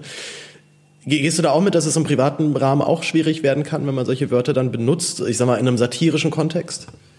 Also ich glaube, ähm, dass Satire zu Humor gehört äh, und dass Humor vieles darf.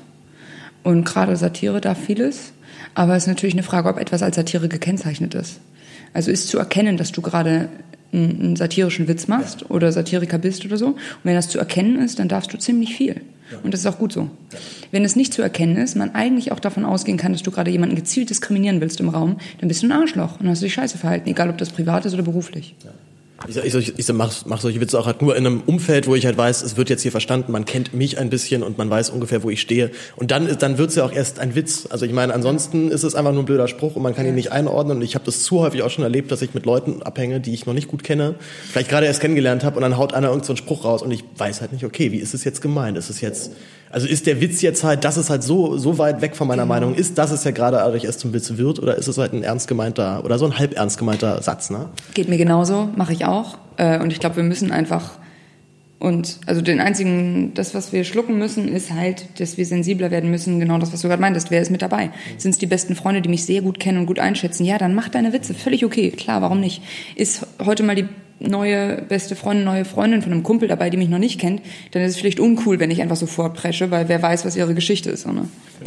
Ja. Ähm, gut, wo waren wir eigentlich bei der, beim, beim Provokateur? Ähm, angenommen, ich kriege ihn, wie gesagt, auf diese Ebene, dass ich ihm das wirklich erklären kann, was mich da stört.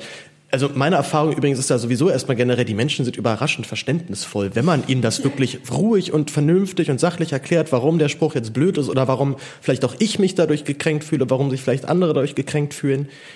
Also wenn, wenn man in diesen Modus kommt, sind die Menschen überraschend ähm, ja, also da, da greift, da greift dieser alte humanistische Gedanke wieder voll rein und ich bin dann immer selber ganz, äh, ganz glücklich, dass das funktioniert.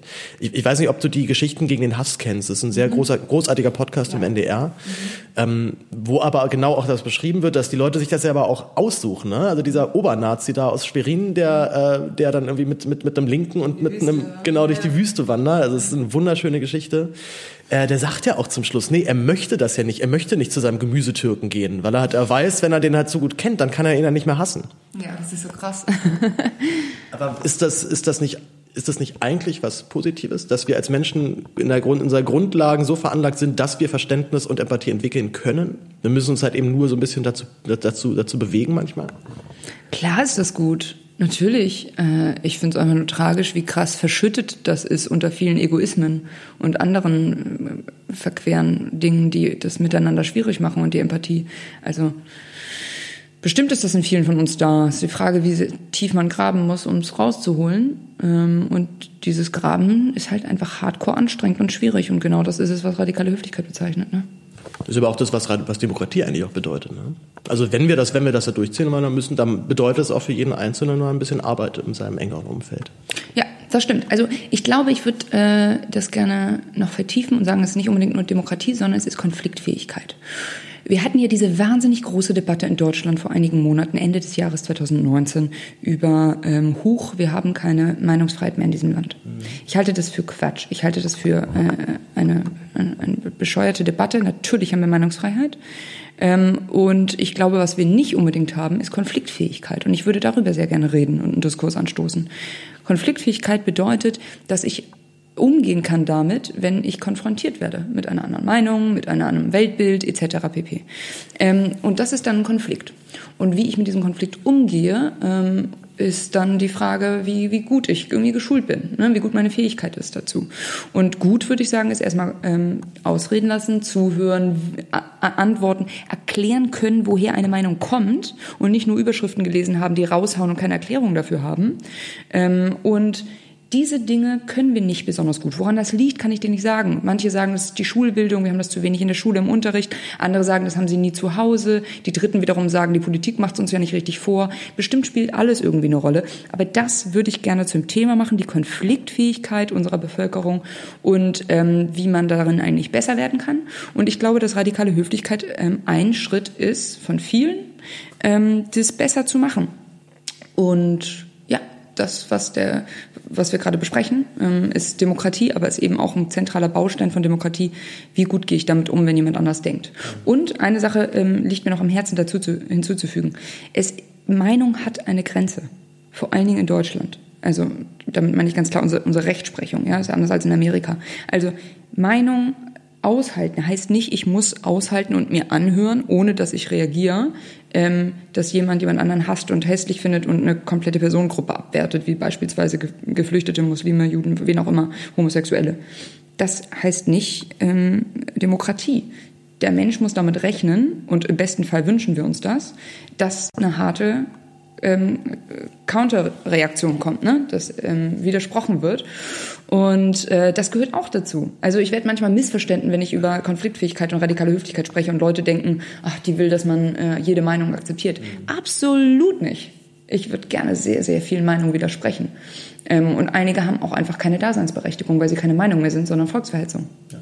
Also ich sag mal, wenn jetzt ein Nazi halt raushaut, nee, aber Muslime, die gehören hierfür mal nicht, nicht dazu, dann sagst du halt, nee, stopp. Da ist jetzt einfach eine Grenze überschritten und das ist auch keine Meinung mehr, das ist einfach purer Rassismus. Ich äh, beziehe Menschen aufgrund ihrer Ethnie, aufgrund ihrer Religionszugehörigkeit in eine bestimmte Gruppe zu und die möchte ich hier nicht haben.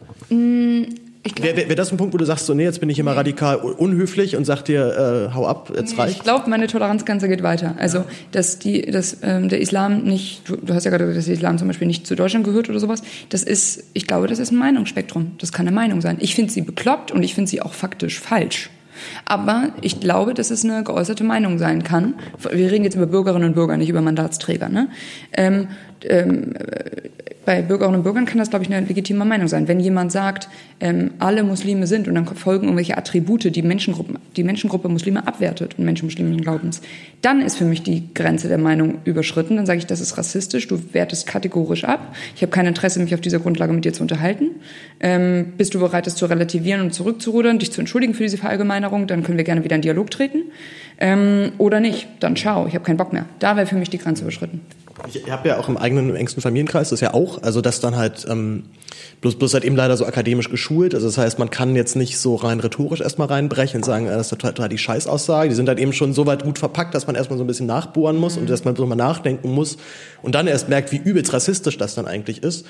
Ähm, und was ich eben sehr häufig dann erlebe, auch bei vielen anderen, es wird ja dann so klassisch, äh, wird ja so ein klassisches Subtyping vorgenommen. Ne? Also der Islam ist halt so und so, der Islam ist expansionistisch und gewalttätig mhm. und so mhm. weiter. Lies doch mal den Koran, ist ja sowieso, lies den doch erstmal. Ich sage, ich habe keinen Bock, den zu lesen, ich habe auch keinen Bock, die scheiß Bibel zu lesen. Ich interessiere mich nicht für Religion, ich finde Religion eh blöd. Ja, so, da bin ich, da bin ich, bin ich, bin ich einfach viel zu, viel zu, viel zu, innerlich zumindest Punker, aber ähm, das, das ist ja der erste Punkt. Äh, dann wird halt dann erstmal gesagt, du musst dich doch erstmal einlesen. Ich sehe, ich möchte mich da überhaupt nicht einlesen, weil ich erlebe Muslime jeden Tag, wenn ich, wenn ich zur Arbeit gehe und wenn ich einkaufen gehe. Ja. Und überhaupt kein Problem. Es ist mir einfach so scheißegal. Ja. Ähm, aber dann wird halt eben auch dann, wie gesagt, dann, dann geht dieses Subtyping halt los, ne? Wenn man halt dann sagt, aber du kennst doch den und den und den, der ist da auch immer so, ja, der, der ist ja aber auch anders, ne? Also der ist ja eben ein guter. Letztendlich, wie, wie, wie, wie ist der Prozentsatz? 0,8 Prozent der in Deutschland lebenden Muslime gelten als wirklich radikal und davon noch mal ein ganz, ganz kleiner Teil wirklich als militant. Also es ist eine winzig kleine Gruppe, über die wir da reden. Mhm. Ich glaube, die radikale äh, oder auch militante Christenfraktion ist in Deutschland sehr viel größer. Mhm. Da regen wir uns nicht so viel Aufmerksamkeit, weil wir die einfach schon kennen und das mhm. gewohnt sind. Ähm, wo ziehst du, jetzt habe ich den Faden verloren, den ich zu, zu, meiner Frage eigentlich spinnen wollte. Wo, wie ziehst du da, ähm, also ich sag mal, wo ist bei dir Schluss und ähm, vor allem, was, äh, also wann, ähm, wann ist es wirklich, wann, wann kann ich es wirklich als rassistisches Ressentiment erkennen, was da geäußert wird? Mhm. Ja, äh, ich glaube, ein rassistisches Ressentiment äh, beginnt da, wo, wie gesagt, über eine Menschengruppe ähm, zum Beispiel geurteilt wird, also bestimmte Attribute, negative Attribute einer Gruppe aufgrund einer Beschreibung wie eine äh, Ethnie oder einer Religion oder sowas angegangen wird, also bei People of Color. Ähm, und dann eine Abwertung dieser gesamten Gruppe geschieht. Und das kann despektierlich in einer sehr tölperhaften Sprache passieren oder es kann sehr akademisiert daherkommen, ne, wie du gerade sagtest. Und ähm, beides ist ähm, gleichermaßen rassistisch und, äh, und hängt der gleichen Idee an, dass es letztendlich Schubladen gibt, den Attribute angehören. Und ja, dem gilt es hardcore natürlich zu, zu widersprechen. Da, da sagst du auch dann im Zweifelsfall auch Gesprächsabbruch. Also auch zu erkennen, sagen, nee, da macht eine Diskussion einfach keinen Sinn. Ist es vielleicht ist das dann vielleicht manchmal sogar sinnvoller? Also könnte man hoffen, da so einen gewissen Lerneffekt bei den Leuten auch dann vielleicht zu erreichen, dass die ja dann merken, oh, jetzt will irgendwie schon die dritte Person nicht mehr mit mir reden, weil ich das und das gesagt habe? Oder könnte es sich aber auch dahin kippen, dass die Leute dann umso radikaler werden, weil sie jetzt merken, alle wenden sich von mir ab, jetzt, äh, jetzt erst recht, so nach dem Motto, äh, ist der Ruf erst ruiniert, äh, lebt sich äh, richtig ungeniert. ja, ich glaube, dass das auf den Kontext ankommt. Das sagt Kleiner Fünf auch, dass es auf den Kontext ankommt. Also zum Beispiel, kenne ich die Person oder nicht? Gehört sie zu meinem Familien- oder Freundesarbeitskreis oder ist es eine unbekannte Person im Bus? Ist eine betroffene Person anwesend? Also die klassische Situation, die wir öfter berichtet bekommen, ist im ÖPNV tatsächlich, also im Bus oder U-Bahn. Ähm, ein Unbekannter äh, äußert sich rassistisch über eine andere Unbekannte, die mitfährt oder ne? People of Color, Person of Color. Und ähm, da gilt es nicht, sich zu fragen, uh, könnte der sich vielleicht radikalisieren, wenn ich reagiere, sondern da gilt es einfach ganz klar Solidarität walten zu lassen und deutlich zu äußern, dass man sich auf die Seite der Betroffenen stellt. Ähm, und am besten auch noch andere Fahrgäste dazu animiert, mitzumachen. Weil das Schlimmste, was ja traurigerweise in Deutschland häufig passiert, ist, dass man damit dann allein auf weiter Flur ist und alle anderen beschämt weggucken. Also gerne auch Leute ansprechen. Sie mit dem Hut auf, sehen Sie das nicht genauso? Finden Sie es nicht auch daneben? So, ne? Ähm, wenn es eine bekannte Person ist und es gibt keinen Betroffenen, also es ist ein Familienangehöriger und äh, niemand ist im Raum, der jetzt irgendwie aktiv angegriffen wird, sondern es ist die diffuse Gruppe da draußen, da muss man sich fragen, was für Energie habe ich? Führe ich dieses Gespräch jetzt jedes Mal, wenn ich nach Hause fahre oder nicht? Ähm, muss ich das jetzt im großen Krach beenden und sagen, du bist ein Rassist, ciao und ich komme nie wieder? Oder tut es vielleicht mir selbst, meinem Seelenleben und unserem Verhältnis auch besser, wenn ich ruhig sage, du hör zu, ich sage jetzt mal ein Beispiel zum Onkel, du hör zu, Wolfgang, äh, ich merke, wir kommen da irgendwie nicht überein, wir haben unterschiedliche Weltbilder da drauf, lass uns das Thema mal an ACTA legen. Das kann auch ein Gesprächsabbruch sein, das finde ich auch in Ordnung. Ja. Ist es nicht aber auch so ein bisschen bisschen unehrlich, vielleicht sogar schon verlogen, wenn man halt dann so dieses Problem unter den Teppich kehrt und sagt, okay, wir setzen uns jetzt hier trotzdem hin und trinken irgendwie unseren leckeren Kaffee und versuchen das auch mal zu vergessen, dass wir da völlig krasse Differenzen haben? Also man muss ja nicht weiter Kaffee trinken. Also ich weiß nicht, wenn es jetzt, wenn es jetzt, ähm, man muss sich halt entscheiden, wie wichtig ist dieses Thema für mich im Umgang mit dem anderen Menschen, ja? Also ähm, wir von Kleiner Fünf haben jetzt über die ähm, einigen Jahre unserer Arbeit viele Zuschriften bekommen von Menschen, die von ihren Situationen berichten.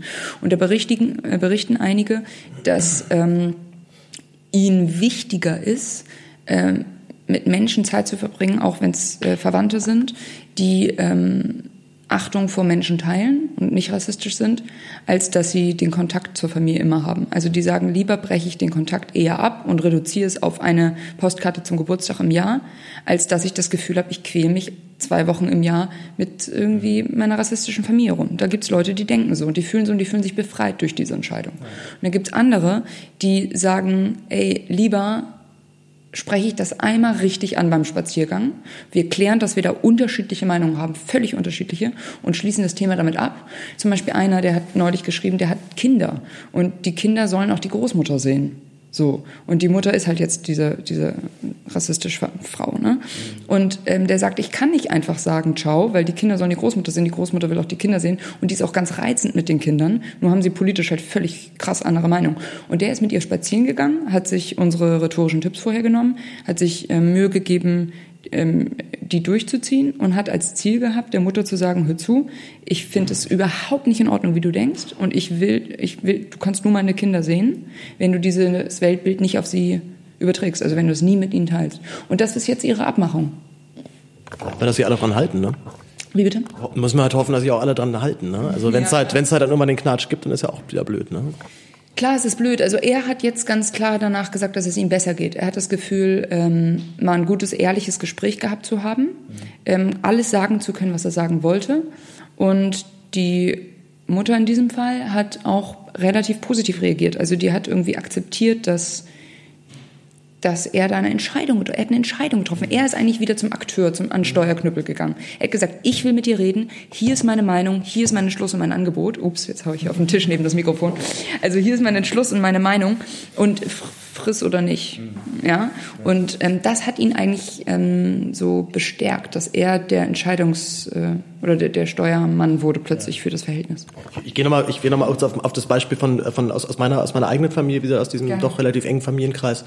Ähm, also ich, ich erlebe halt tatsächlich so eine gewisse, so eine gewisse Symbiose, so eine gewisse Symbiose zwischen politischer Ansicht und ich sage mal auch einem allgemeinen Miteinander. Also es geht dann halt nicht nur darum, was für eine politische Ansicht vertrittst du, zumal das sich auch noch wieder verschlimmert hat, radikalisiert hat. Ne? Das, da, da, da nehme ich halt mal meine Theorie der Sucht, dass es halt so einen gewissen gewissen Kick offensichtlich auch gibt, dass man halt dann mal so eine richtig krasse Ansicht gefunden hat und dann geht's halt weiter. Und dann geht's mhm. halt nicht, ist nicht nur der Islam, ist auch der Klimawandel, der natürlich alles eine Riesendüge ist. Und dann geht's halt eben diese Verschwörungsweltbilden und da meist der eh dann, dann ist es eigentlich vorbei. Also wenn es halt eben in so eine, so eine globale Ansicht geht, es gibt da so eine globale amerikanische Geldelite und die bestimmt halt letztendlich, wie die, wie die Sachen laufen kannst du eigentlich halt gar nicht mehr ansetzen, weil da haben Leute ohnehin schon so weit die Fakten, Faktenbasis verlassen, dass du eigentlich gar kein, gar kein vernünftiges Gespräch mehr auf Augenhöhe führen kannst, ohne halt dich nicht mindestens entweder an deren Welt mit einzulassen oder dass sie sich halt in deins wiederum dann einlassen. Ne? Also mhm. da sind einfach dann so zwei Parallelwelten aufgebaut. Ähm, aber äh, ähm, also der Zusammen den Zusammenhang, den ich halt tatsächlich halt sehe, ist dann halt eben auch der geht halt auch in die Pluralität. Also halt nicht nur, dass man andere andere Gespräche anerkennt, sondern sich generell erstmal auch für, für die Meinung der anderen interessiert. Mhm. Ähm, du hast ja vorhin schon Debattenkultur angesprochen. Ich habe eigentlich früher mal gedacht, das wäre so ein Tick unserer jüngeren Generation, dass wir halt da ganz klar halt haben, nee, wir wollen irgendwie das, das, das, wir wollen die Filterblase und die wollen wir nicht verlassen. Merke jetzt immer mehr und mehr, nee, dass das geht, das geht, ging offensichtlich schon allen anderen Generationen davor so. Vielleicht sind wir da sogar noch ein bisschen cooler drauf, weil wir halt doch so über, ähm, doch so über soziale Medien noch mal mehr Möglichkeit haben, Menschen zu erreichen und vor allem halt noch mal andere Ansichten auch mal kennenlernen können, die uns vielleicht davor gar nicht, gar nicht möglich waren. Ähm, in der, in der Rede vom Bundespräsidenten, meine Bundes, Bundespräsidentenreden zu Weihnachten sind immer ein bisschen anstrengend, da ist ja relativ viel Blabla und eigentlich ziemlich viele Floskeln, aber so ein Satz ist dann meistens auch relativ interessant und da hat er eben den schönen Satz gesagt, ich habe letztes Jahr gebeten, dass ihr euch mehr streitet und ich merke, es hat geklappt, denn wir hatten noch nie so viel Streit wie jetzt davor. Ist es erstmal gut, dass sich, dass sich Leute wieder streiten oder ist es eher schlecht, dass sich Leute wieder streiten? Du, du checkst, glaube ich, gerade nochmal das Originalzitat, ne? Ich habe ich hab, ich hab, ich hab ihn, ich hab ihn, ich hab ihn nicht ganz perfekt wiedergegeben, Ach, aber das, das, war, das war auf jeden Fall so ein bisschen, ein bisschen der Kernsatz, ne? Ich habe gerade ich gerade nachgeguckt und unseren kleiner 5 Instagram Account geöffnet. Wir haben nämlich auch einen Post gemacht nach mhm. seiner Rede und haben ihn zitiert. Von zu wenig Meinungsfreiheit kann in meinen Augen nicht die Rede sein. Ganz im Gegenteil, so viel Streit war lange nicht. Die Frage sei, wie aus Dauerempörung eine ordentliche Streitkultur werden könne, wie wir aus Gegensätzen, wie wir aus wie wird wie wird wie, aus Gegensätzen Zusammenhalt genau wie wird aus Gegensätzen Zusammenhalt das ist das Zitat ist mir auch aufgefallen deswegen haben wir es auch gepostet mhm. Ja, schöner Satz eigentlich, ne? Mhm. Danke, Frankie. Ja, äh, ich glaube, ich gebe dem Bundespräsidenten recht. Es gab sehr, sehr viel Streit, aber ich komme zurück auf den Punkt, den wir vorhin besprochen haben. Die Art des Streites, genau was er sagt, die Konfliktfähigkeit ist eigentlich der springende Punkt ähm, die Art zu streiten, die, wie gesagt, der ordentliche Streitkultur existiert halt eben noch nicht so richtig. Wir aus dem demokratischen, liberalen Spektrum ähm, sollten üben, uns respektvoll und gut zu äußern in Konflikten. Ich glaube, dass wir da noch viel zu lernen haben. Wir sollten besser werden in der Differenzierung zwischen, was ist wirklich ähm, völlig daneben und was ist legitim zu äußern als Meinung, auch wenn ich darauf hart reagiere, aber es ist eine Meinung. Ich glaube, das müssen wir auch lernen. Und gleichzeitig ist natürlich das Schwierige, dass die andere Seite, also die hardcore-rechte Seite, das halt gar nicht lernt ne? und sich fast gar nicht Mühe gibt dazu. Dass man ist selbst immer so ein bisschen der, der, der Klügere, der dann erstmal nachgibt, ne? Ja, irgendwie schon, genau. Nachgibt, aber nicht aufgibt. Also so, ich glaube, das ist, das ist das, äh, das ist der springende Punkt da. Ähm zwei Sachen, aber da habe ich noch mir hier gerade umkringelt, wenn du gesprochen hast, aber ich weiß nicht, ob sie uns ein bisschen wegführen vom Thema. Sag mir einfach Bescheid, falls sie das tun. Erstens, was mir noch eingefallen ist, ist es macht Sinn in einer Debatte ähm, andere Logiken einzuführen als die äh, gegebene. Also die Logik ist häufig wir und sie, Bedrohung und Schutz. Ne? Also Flüchtlinge kommen, wir brauchen eine Mauer. Ähm, Leute sprechen Arabisch, wir brauchen eine Deutschpflicht. Leute tragen Burka, wir brauchen ein Burka-Verbot. Also das ist immer A, B, A, B, ist immer die gleiche Logik. Und es macht Sinn, in Diskussionen andere Logiken einzuführen einzuführen, zum Beispiel rechtliche Kategorien und sagen, na ja, Artikel 16a besagt das oder sowas, ne? Das Grundgesetz herauszuholen, Einigkeit, Recht, Freiheit, bliblablub, Europäische Union, europäische Werte. Also solche Dinge rauszuholen macht Sinn, um diese Logik zu brechen. Das äh, lag mir noch auf dem Herzen zu sagen. Und die zweite Sache, äh, anderes Thema, ähm, knüpft auch an das an, was du eben sagtest, Filterblase. Es, ich finde es super interessant, dass, es, dass die Filterblasentheorie nicht belegt ist. Ähm, und finde, es macht immer Sinn, auf Podien, in Podcasts etc. das immer wieder zu wiederholen, um Spread the Word zu machen. Verschwörungstheorie oder was, die du hier äußerst. das ist ja nie bewiesen worden. genau, es ist keine Verschwörungstheorie, aber es ist tatsächlich nie bewiesen worden. Also diese Theorie von man ist in einer medialen Blase online und kriegt keine anderen Meinungen mehr mit, äh, die ist einfach nicht ähm, belegt. Und wir haben die alle sehr, sehr schnell als belegt angenommen und haben sehr schnell alle fachfrauisch, fachmännisch von der, von der Filterblase geredet.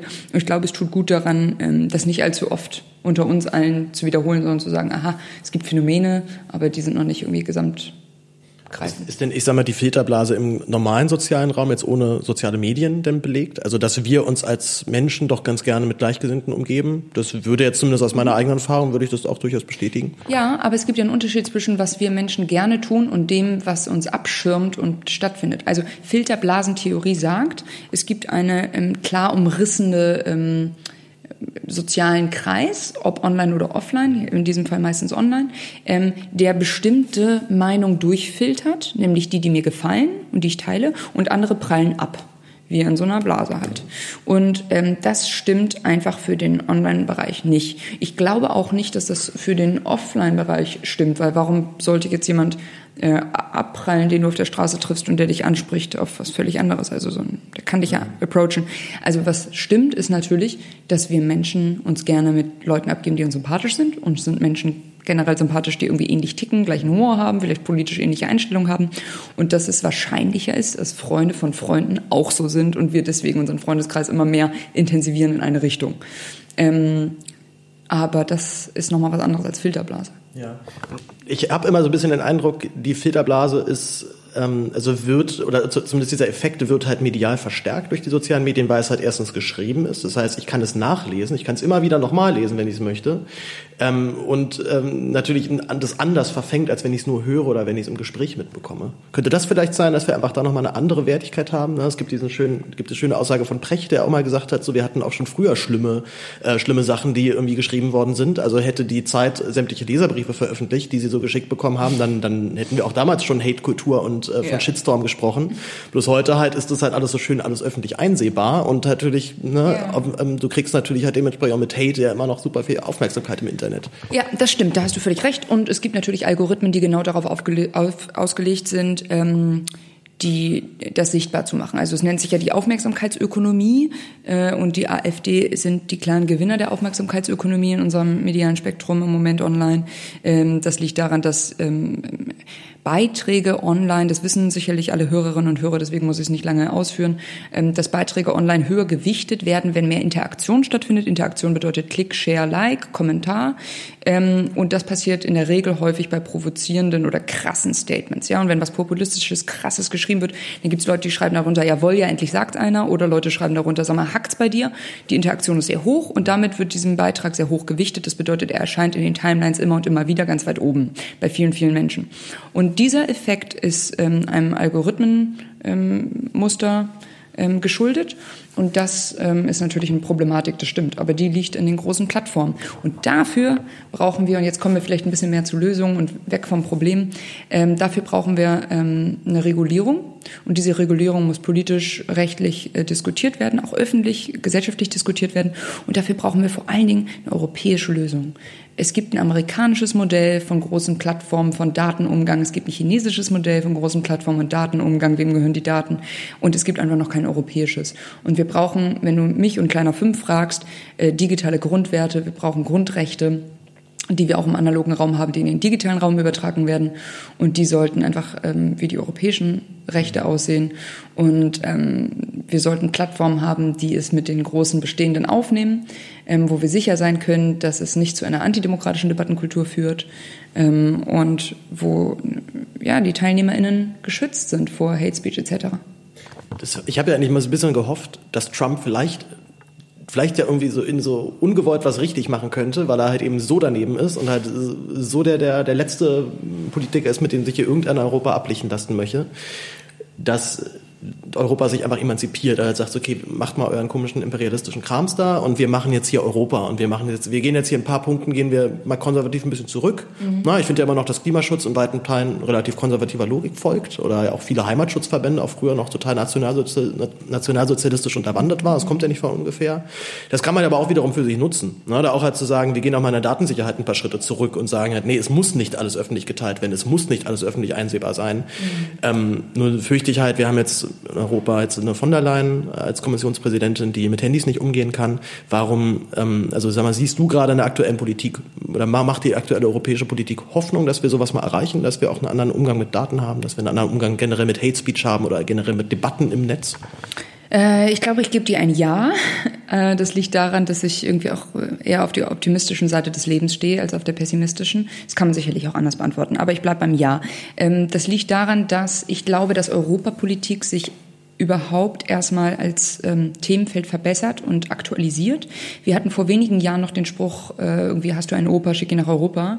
Ähm, ne? Und das war immer, was damit immer... Kannte ich noch gar nicht. Echt? Äh, ja, ja, genau. Das war der Spruch von vor ein paar Jahren und damit war immer gemeint, PolitikerInnen, die alt sind und die man nicht mehr gebrauchen kann im nationalen Kontext, schick sie mal nach Europa, dann hast du sie weggelobt. Dann sind sie im EP. Und Oettinger zum Beispiel. genau. War auch Digitalkommissar noch. Ja, ja, ja, genau. Und diese, diese... Ähm, ich glaube, dass dieser Spruch zu Recht nicht mehr Konjunktur hat, weil wir gerade auch in der letzten Europawahl sehr viele junge Menschen ins Europaparlament gewählt haben. Wir aus Deutschland, aber auch aus anderen Ländern wurden jüngere Leute ins Europaparlament gewählt. Mit der furchtbaren, unsäglichen Artikel 13-Diskussion, die aber irgendwie auch wichtig ist und die vor fünf Jahren ja auch schon mal zu äh, Datenschutz und sowas geführt wurde, ähm, haben wir auch digital bewusstere Abgeordnete ins Parlament bekommen. Und das sind jetzt einfach nur zwei von vielen lockeren Indizien dafür, dass ich glaube, dass es mehr Thema wird, dass Europa überhaupt mehr im Fokus ist von politischem Diskurs und von einer, von, von einer wichtigen Instanz, ja, für Bürgerinnen und Bürger innerhalb der Europäischen Union, als auch, ähm, dass wir, wie gesagt, Abgeordnete haben, die jünger, moderner, ähm, mehr aware, aufmerksam sind gegenüber solchen Themen. Und deswegen bin ich eher positiv. Natürlich geht mir es zu langsam, klar. Natürlich bin ich auch ungeduldig und denke, das muss aber jetzt und endlich und was weiß ich. Ähm, aber die Ungeduld bringt mich natürlich auch nicht weit. Ne? Ja, so ein gewisser Grundoptimismus, da zwinge ich mich auch immer zu, einfach schon weil die Alternative ja dann Pessimismus wäre oder halt völlige, völlige Gelangweile und das, da, ja. das ist mir einfach zu doof. Weißt du, was mich richtig nervt? Wenn ja. Leute behaupten, dass Pragmatismus noch eine dritte Option wäre, als könnte man nicht pragmatisch optimistisch sein.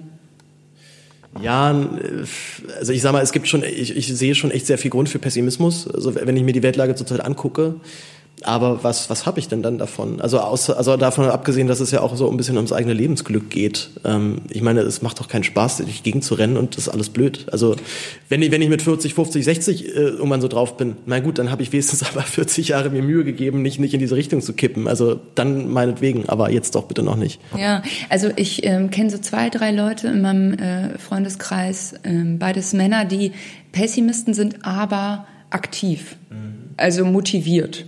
Und das ist eine lustige Kombination. Also die glauben nicht, dass es unbedingt alles besser wird, eher schlechter, aber sie wollen trotzdem nicht aufgeben. Ja, so, so, so, da würde ich mich ein bisschen dazu zählen. Also äh, ich, ich, bei mir kippt's halt eben in so einen, so einen satirischen Zynismus halt dann nochmal rein, ähm, den, der aber wiederum auch ja wiederum positive Seiten auch hervorbringen kann. Also ich bin ja deswegen der große Fan von Satire, weil du auf einmal sehr ernste Themen ansprechen kannst und dann wird darüber gelacht. Ja. So, und du hast halt einen positiven, positive Reaktion auf ein eigentlich sehr trauriges und sehr ernstes Thema und deswegen bin ich, ähm, also mein, mein Traumjob wäre irgendwann mal Gagwriter für was ich sonst wen zu werden oder die heute Show mal wieder ein bisschen, mal ein bisschen gut, mal ein bisschen besser zu machen oder was auch immer. Also liebe Hörer, falls ihr irgendwen kennt, bitte vermittelt mich. Wir wollen mal so ein bisschen zum Schluss kommen. Du machst dir immer eh so, so fleißig Notizen. Hast du noch einen Punkt, den du mir noch äh, nennen möchtest über Kleiner 5, über vielleicht auch über unsere Debatte generell? Mm, unsere Debatte generell. Mhm. Also zu Kleiner 5 kann ich nur sagen, äh, liebe Freundinnen und Freunde, liebe ZuhörerInnen, wir arbeiten komplett ehrenamtlich. Ähm, das bedeutet, wir quetschen das alle in unsere Abende, in unsere Wochenenden und so. Wir machen das sehr gerne. Ähm, wir haben ein Buch geschrieben, das heißt Radikal höflich gegen Rechtspopulismus argumentieren. Wir schreiben gerade ein zweites im Oettinger Verlag mit unserer Schwesterinitiative Diskursiv. Wir geben Workshops zum Umgang mit Rechtspopulismus on und offline und wir sind natürlich komplett auf Spenden angewiesen, weil wir meistens keine Förderung oder eigentlich keine Förderung erhalten, weil wir ziemlich eindeutig gegen ein rechtspopulistische Parteien sind. Deswegen in diesem Sinne, wir freuen uns natürlich über jeden Euro, der an uns irgendwie gespendet wird. Wir freuen uns auch über MitmacherInnen. Also wenn ihr irgendwie sagt, hey cool, ich will auch aktiv werden. Mhm seid ihr herzlich willkommen. Und ähm, sonst kann ich eigentlich nur aufrufen zum unbedingt äh, was sagen. So uns, unser Buch heißt ja nicht umsonst Sag was. Also ich glaube, wir müssen uns alle mehr einbringen und einfach mal ausprobieren zu diskutieren und zu reagieren. Ich verstehe komplett, wenn man sagt, ey, ich habe das mein Leben lang in meiner Familie und ich kann und will nicht mehr. Vollstes Verständnis. Wer es irgendwie noch nie hat, und dann irgendwie mal erlebt, bloß den Mund aufmachen, bloß nicht aufhören, denn das ist ein Thema, das begleitet uns alle noch lange, lange Zeit. Ich, ich provoziere mit, mit meiner Familienstory auch immer ganz gerne. Also ich droppe das auch ganz gerne mal so im Gespräch und äh, gucke einfach, wie Leute reagieren. Es ist seltener, ähm, ich sag mal jetzt unbedingt ein also es macht meistens das Gespräch also ein bisschen schwierig oder die Stimmung sinkt zumindest dann immer so ein bisschen. Ja. Äh, aber ich merke eben auch echt sehr häufig, dass es vielen Leuten, dass viele Leute das nicht kennen. Also viele Leute reden halt ganz viel über die AfD und regen sich auf und haben dann manchmal auch so ein bisschen so naive, so, äh, nee, mit solchen Leuten würde ich gar nicht erst reden. Man darf mit denen auch gar nicht erst ja. reden. So mit Nazis redet man nicht. Allein schon sorry, der Nazi-Begriff ist immer so ausgelutscht. Also ja, den bitte aufheben für wirklich harte Rassisten, Nationalsozialisten, aber nicht sofort AfD ist Nazi, das ist zu billig. Ähm, auch Hinweis hier nochmal an Stefan Stulz, da, da gehe ich nicht, da gehe ich nicht mit. Und ähm, und vor allem äh, im, sagen wir, im eigenen Bekanntenkreis hat man noch nie eigentlich mit jemandem geredet, zumindest nicht bewusst mit jemandem geredet. Ja, ja und das höre ich auch häufig. Also Leute, die sagen, du, ich würde das ja machen, aber ich kenne niemanden. Bei mir sind ist keiner so. Und dann muss ich nur drei Nachfragen stellen und meistens stellt sich heraus, die Leute haben nie nachgefragt. Hast du dich bei deiner Familienfeier einfach mal neben die äh, gesetzt, die du nicht so gern magst, mit der du eigentlich, bei der du nicht so ein gutes Bauchgefühl hast und hast gefragt, was da geht? Man muss ja nicht nur darauf warten, dass die Leute sich melden. Ey, ganz ehrlich, dafür ist das alles viel zu riskant. Wir haben jetzt als nächstes Bürgerschaftswahl in Hamburg. Kennt ihr jemanden an Hamburg, liebe Freundinnen und Freunde? Wird das hier noch vor der Bürgerschaftswahl gesendet? Ja. Klasse. Diesen Sonntag. Ah, geil. Also 23. September ist der Bürgerschaftswahl in Hamburg. Wir haben Februar, riesen... Februar. Februar. Ups, das September, September gerade gesagt. Das wäre noch ein bisschen... ich hab war doch im Bundestagswahlmodus. Bundestagswahl oh, 23. Februar äh, ist die Bürgerschaftswahl in Hamburg und äh, wer jemanden in Hamburg kennt... Ähm, Warum nicht schreiben oder anrufen? Warum nicht mal einfach einen Sprung machen und sagen, hey, ich wollte mal fragen, sag mal, wie steht's bei dir? Hast du ein Gefühl, wen du wählst? Ähm, weil wir hier vielleicht sogar die 5% schaffen können. Im Moment stehen die Prognosen auf 7%, das ist eher unwahrscheinlich, dass wir sie auf 5 kriegen. Aber was für ein geiles Zeichen wäre das? Ja, und liebe Hörer, beschäftigt euch wirklich auch so mit, mit Debatte. Also ich merke ganz häufig, wir hatten es ja vorhin auch so Debattenkultur, ähm, also was, was mir wirklich ganz häufig inzwischen immer auffällt, Leute stellen keine Fragen. Oh ja. Ich kenne so viele Leute, mit denen ich viel rede und die haben mir noch nie eine einzige Frage gestellt in meinem Leben. Also das und das war das war so mein Weg immer aus meinem aus meinen Monologen ein bisschen rauszukommen. So ich neige auch total dazu halt dann Leute zuzuquatschen. Mhm. Der einzige Ausweg war halt irgendwie Fragen stellen. Und wenn ich halt merke, ich habe jetzt irgendwie gerade zehn Minuten geredet, dann oh Gott, Entschuldigung, Jetzt baller ich dich erstmal zehn Minuten mit Fragen zu. Und das macht mir auch total Spaß, aber ähm, erlebe es ganz häufig, was ich gerade bei sich so bei Gelegenheitsbekanntschaften, was ich auf der Arbeit, man weiß jetzt, man muss ein paar Stunden danach verbringen. Ich quetsche denjenigen fünf Stunden lang aus. Der, ich weiß danach alles über den und derjenige weiß nichts über mich. Oh, krass. Wora, was kann so abschließend, so abschließend, was hilft da? Was, was sind da, was sind da so Skills? Wie kann man, wie kann man eine coole Debatte führen? Ähm, also, ich habe einmal bei einer Unterhaltung, wo es mir auch so ging wie dir, habe ich ähm, dem Menschen zugehört, stumm lächelnd, und am Ende habe ich gesagt, stell dir vor, wir beide hätten jetzt ein Blatt Papier und einen Stift und wir würden aufschreiben, was wir über den anderen wissen.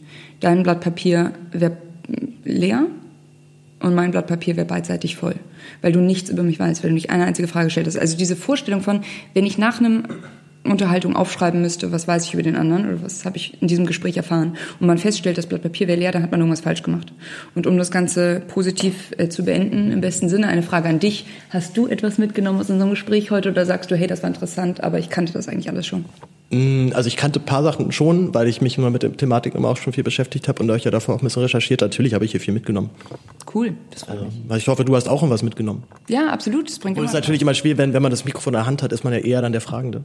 ja, genau, so war es umgedreht. Aber wie gesagt, vielleicht sitzen wir irgendwann um zwei Mal in der Küche zusammen, trinken Bier und machen Küchenpsychologie über Verschwörungstheorien. Aber liebend gerne, dann aber ohne Mikro. Alles klar. Paulina, ich danke dir vielmals. Ich danke auch. Ciao. Tschüss.